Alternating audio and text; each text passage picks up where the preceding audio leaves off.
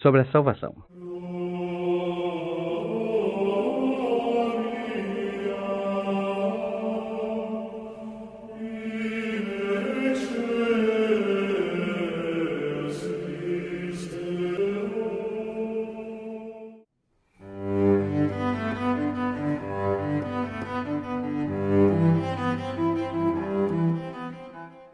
Cremos que a salvação é dom gratuito outorgada por Deus, por meio da sua graça, mediante o arrependimento do pecador, que é habilitado pelo Espírito Santo e pela fé em Cristo como único e suficiente Salvador e Senhor há uma variação de coisas ali. Então, qual seria a mecânica da salvação? Ou seja, o que vem primeiro, o que vem depois? E, e, outra, quando eu sou salvo, eu sinto que sou salvo? Eu me sinto, sei lá, voando, coisa assim? Vamos lá, vou começar respondendo a.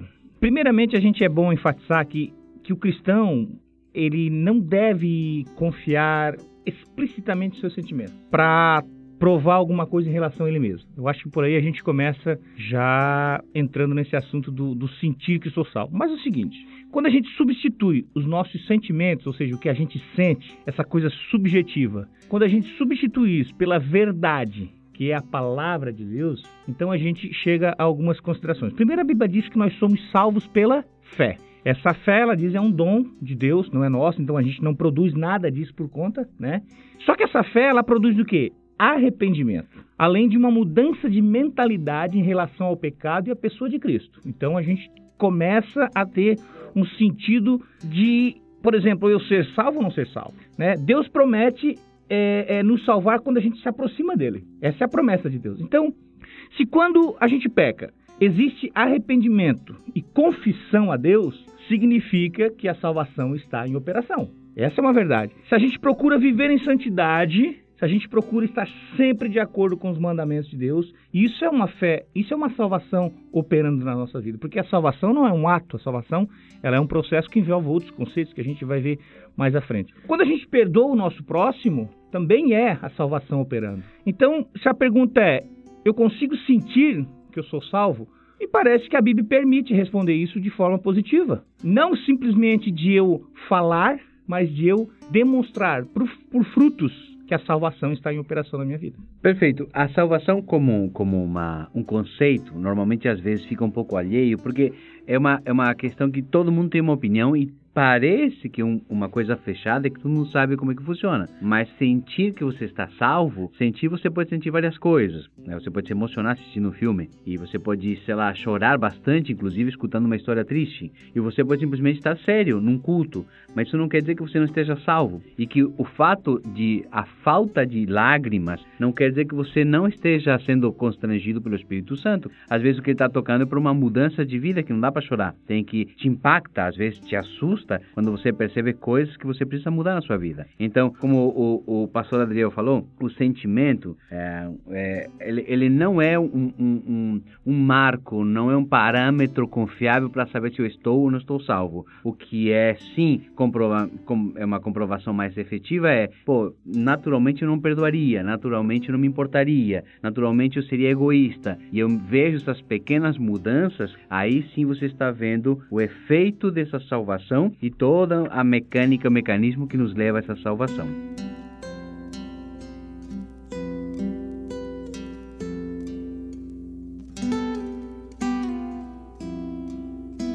No subíndice 24 fala assim, ó, pela graça somos justificados, regenerados, santificados e ao fim glorificados. Tudo isso faz parte da salvação. Então, o que significa é, justificado, regenerado, santificado, glorificado? Para que a gente entenda qual é ou quais são as partes, os passos, os estágios, por assim dizer. O apóstolo Paulo, é, escrevendo aos Romanos, ele vai, vai fazer uma série de, de afirmações através da sua escrita, principalmente no capítulo 3, 4, 5 e 6, é, sobre a justificação pela fé. Então ele vai dar a entender é, na verdade, ele vai afirmar, e nós acreditamos nisso, que o ser humano é única e exclusivamente salvo pela justificação que se dá através da fé em Cristo Jesus. Ele começa explicando no capítulo 3, ali, versículo, versículo 10 para frente ali, ele explica em que estado a humanidade se encontrava afastada totalmente de Deus. Todos pecaram e afastados estão da glória de Deus, ou seja, um rompimento de relacionamento com Deus. Então, Jesus Cristo, pelo ato sacrificial dele é, e a fé sendo é, desenvolvida em nosso coração através do convencimento que o Espírito Santo traz aos nossos corações, ela nos justifica diante de Deus. Deixamos de ser inimigos de Deus e nos tornamos amigos de Deus. Deixamos de ser injustificáveis e nos tornamos justificados diante de Deus, não por obras, não por méritos próprios, mas pelo sacrifício e pela fé nesse sacrifício. Nós começamos o processo de salvação que se dá pela justificação em Cristo.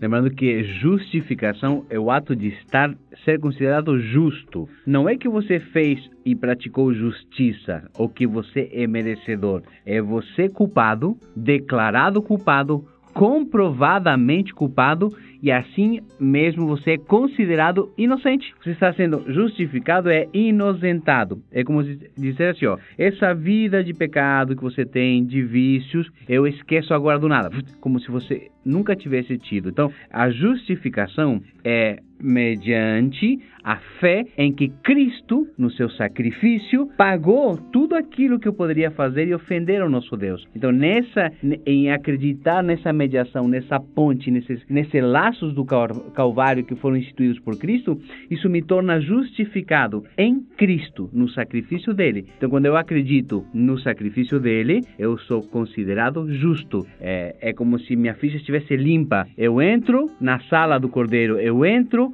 no, no Santo dos Santos com uma ficha extensa e saio imediatamente por mérito dele, por mérito do próprio Jesus e confiando no que ele disse, que se você acreditar nele, estivermos nele e ele em nós, nós poderíamos ah, eventualmente pedir o que a gente quiser. E a gente pede isso, a sua misericórdia, a sua graça, e a gente pode alcançar. E essa é justificação, é uma coisa que não é que você é justo, você é considerado justo, inocente, pela crença, por acreditar nos sacrifícios de Cristo na cruz.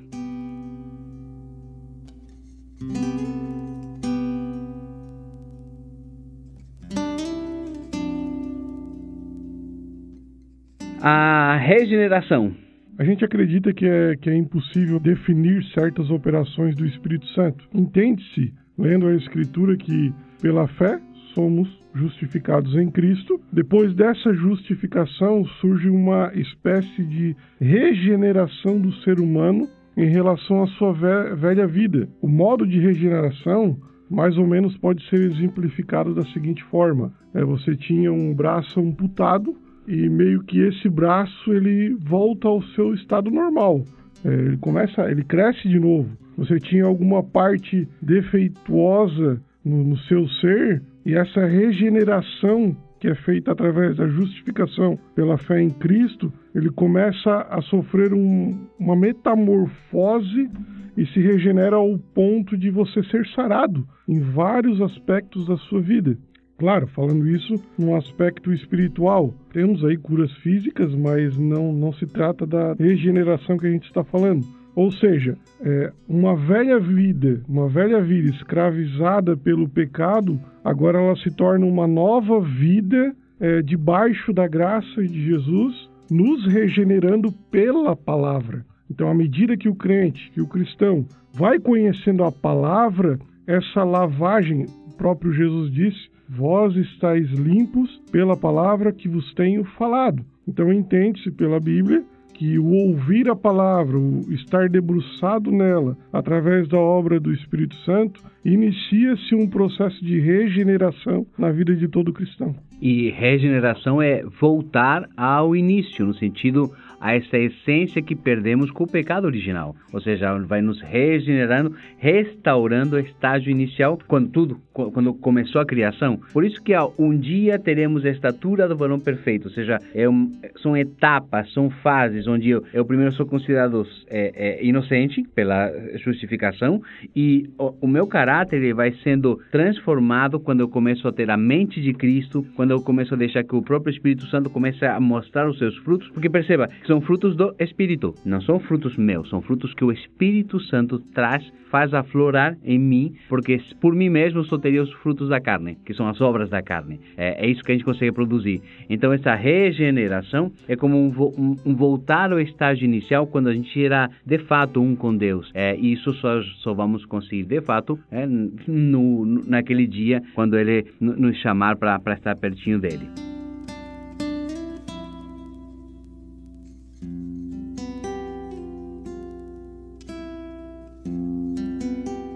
Santificação? É, a santificação é um processo né, que se inicia justamente com a regeneração. É um, é um, é um processo que é, vai habilitando aquele que foi justificado, aquele que foi regenerado, vai o habilitando a ser um pouco mais parecido com Cristo dia após dia.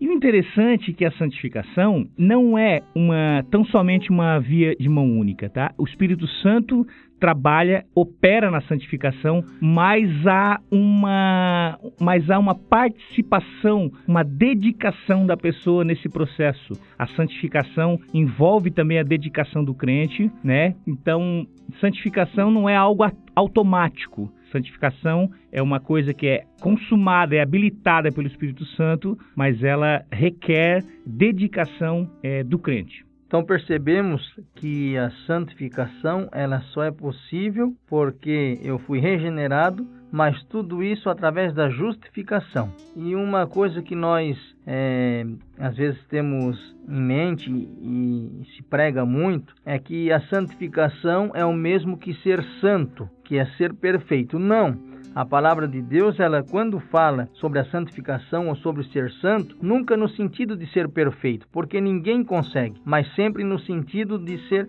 separado. Ou seja, o Espírito Santo ele vai nos habilitando a nós fazermos o quê? A nos separar de tudo aquilo que vai atrapalhar a nossa caminhada espiritual com ele. Então, a santificação é um trabalho em conjunto entre o ser humano e o Espírito Santo, ou seja, eu preciso do Espírito Santo para vencer muitas coisas. Então não tem como eu me santificar por mim mesmo. Então, a partir do momento em que eu fui justificado, né, que nós fomos justificados, fomos reconhecidos como inocentes, que nós começamos a nossa regeneração e vamos começar esse processo de santificação, precisamos estar em mente que nada disso tem como eu o principal. Não, tudo isso provém de Deus. Então isso precisa estar claro na nossa mente. Então eu só consigo me santificar, por quê? Porque o Espírito Santo então ele habita em mim e começa então a me ensinar o caminho que eu preciso andar.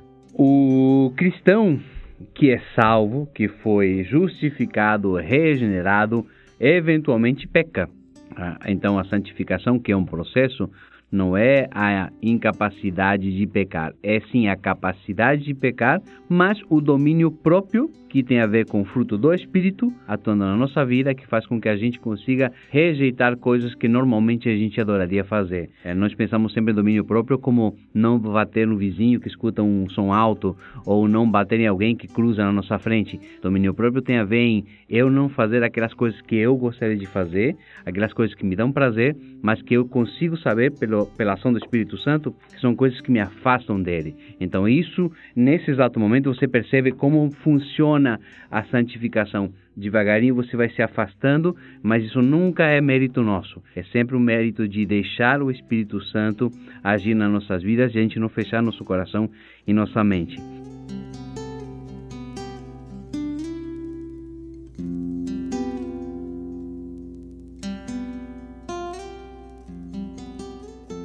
E a glorificação?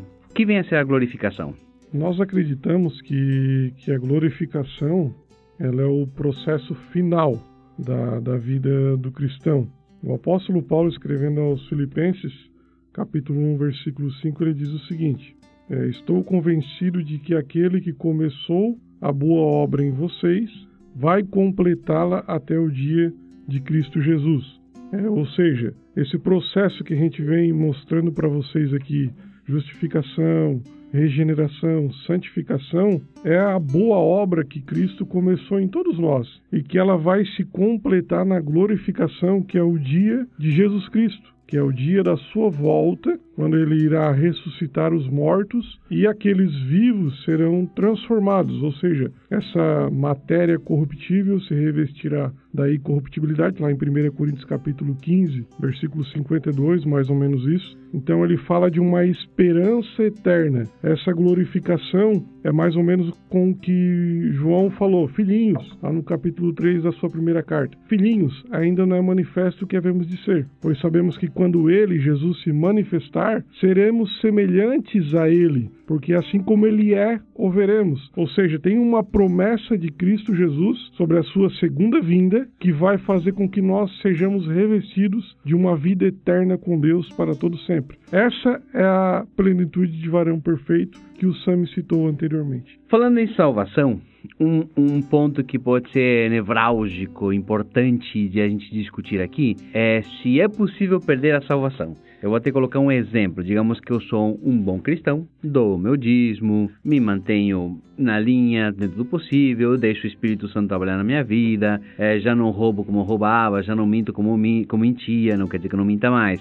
Aí um belo dia eu vou atravessar a rua, passa uma, uma mulher, eu cobiço, e o próprio Jesus falou que quando você pensar, já cometeu adultério, e no meio desses meus pensamentos eu sou atropelado e venho a falecer. Eu perdi a salvação? Vamos lá. É, o que, que o nosso credo fala sobre isso? Na verdade, o nosso credo ele não se manifesta é, por nenhuma linha né? A gente pensa que esse é um tema secundário para o cristão, tá? E deve haver liberdade, desde que haja também amor e equilíbrio quando nós discutimos isso, né? E um exemplo, a gente sempre fala, é que dentro aqui da nossa, da nossa própria direção da Escola Raízes e como um geral, né? Dentro da igreja, existe pessoas que pensam diferente em relação a essa questão da salvação. Mas vamos, vamos para a Bíblia, que é interessante a gente sempre trazer os pontos bíblicos. A Bíblia diz que ninguém deixa de pecar, né? Mesmo depois de convertido. João fala muito disso. E ele fala também que isso não tira nossa salvação, para começo, né? Vamos seguir. Jesus Cristo, a Bíblia diz que ele pagou pelos nossos pecados passados, presentes e futuros, né? Então quer dizer que um salvo, quando peca, não perde sua salvação, bem por um momento? Eu faço outra pergunta. Nem no exato momento do pecado, como o Sam colocou? Não. A gente tem, tem, tem passagens bíblicas que falam que quando um, um cristão peca, ele não perde a salvação. Por outro lado, isso não significa que nós podemos pecar sem nenhuma preocupação. Muito pelo contrário, Romanos fala justamente que a gente deve viver uma vida é, de, sem pecado, né? se afastar daquele, daquela vida de pecados. Bom, segundo ponto é que alguns vão defender, inclusive usando base bíblica, né, que é, a pessoa que se apostatou da fé, na verdade, jamais foi convertida. Algumas pessoas vão usar a base bíblica para isso, tá? Mas a Bíblia também traz passagens que dão a entender que existe sim a possibilidade de alguém salvo abandonar a Cristo. E aí nós citamos também várias passagens bíblicas, ok? Ocorre que a gente sabe que muitas vezes a própria pessoa diz que ela não abandonou a fé, mas os frutos que ela dá não demonstra isso. E aí eu faço outra pergunta: é uma pessoa salva? Claro que não. Então nós temos duas conclusões: ou ela perdeu a salvação, ou ela nunca teve a salvação. Bom, se a gente pensar de fato que ela perdeu a salvação, olha só, Hebreus vai dizer que para ela não existe mais possibilidade para ela recuperar essa salvação. Hebreus 6 fala isso, tá? Agora a gente percebe a complexidade do assunto. Por isso que não é um tema central, porque há variedade de interpretação. E a gente sempre fala, a mecânica da salvação não é importante, o resultado dela é que traz todo o efeito. Então, eu penso que independente da linha teológica, eu penso que a parte mais importante para qualquer uma das linhas, primeiro, é não julgar o estado espiritual em que alguém se encontra. Romanos fala disso, Romanos 14. A gente deve partir então da, da ideia, do pressuposto que ainda não houve por parte dessa pessoa uma compreensão plena daquilo que foi o sacrifício de Cristo na cruz. Outra coisa, mesmo quando nós pensamos que aquela pessoa se trata de alguém que supostamente, eu falo supostamente, abandonou a fé, a gente precisa deixar esse julgamento com Deus, porque a Bíblia fala que a salvação pertence ao Senhor. E claro, acima de tudo, crer que ainda há possibilidade de salvação para todos. Então a, a questão se resume a essa. Então, entrar naquela longa discussão se um crente pode perder a salvação, é, vai ser uma discussão interminável, porque nós temos embasamento bíblico para uma linha como para outra. Então eu creio que o mais sensato ser sempre a gente pensar dessa forma, com amor e pensando que a salvação é para todos, de uma forma que Cristo compreende e nós não. Então, ninguém perde o que não tem, não é verdade? Salvação só pertence ao Senhor. Como o Adriel já falou aqui, né, não podemos confiar nos nossos sentimentos, né, confiar na, no nosso coração, né, enganoso é o coração do homem. Então, às vezes é, é presunção demais do ser humano estar avaliando quem está e quem não está salvo, porque isso só pertence ao Senhor. Porque nós podemos ver uma pessoa que é piedosa, é, ela pode estar tá dando esmola, ela pode estar tá contribuindo, mas o íntimo, o coração nós não conhecemos. Então, por isso que a palavra de Deus é bem clara que salvação só pertence ao Senhor. Então, eu não posso ser prepotente uma pessoa arrogante a tal ponto de dizer aquele ali tem Deus, aquele ali não tem, esse está salvo e esse não está salvo. Então, se alguém está nesse caminho de julgamento, pode ser que não esteja salvo. Por quê? Porque não entendeu ainda que independente da, da linha que se crê, de, de, que se mais se simpatiza, talvez, ou mais tenha textos se referindo à, sua linha de pensamento, uma coisa ninguém pode negar: somente o Senhor é quem pertence à salvação.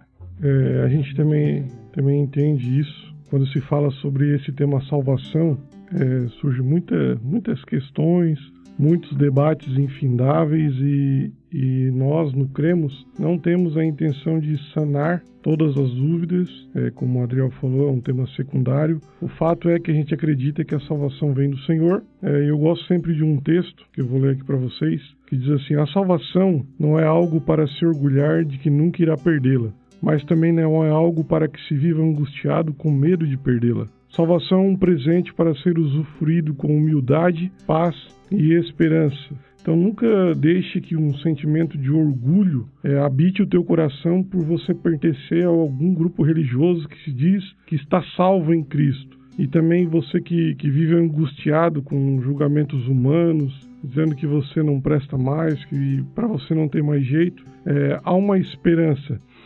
Ó, oh, esse esse respirar nos traz a esperança de que ainda há salvação para o ser humano. Ainda há salvação para o ser humano. Então, para o angustiado, é, há o alívio, a fé em Cristo, de que nós podemos alcançar essa salvação. Então, nós fomos salvos, estamos sendo salvos e seremos salvos. Perfeito. No momento em que você se preocupar com a salvação do vizinho, não com a sua salvação, é bem possível que você não esteja salvo. Então, qualquer dúvida, ore que o Espírito Santo esclarece para você. Deus abençoe.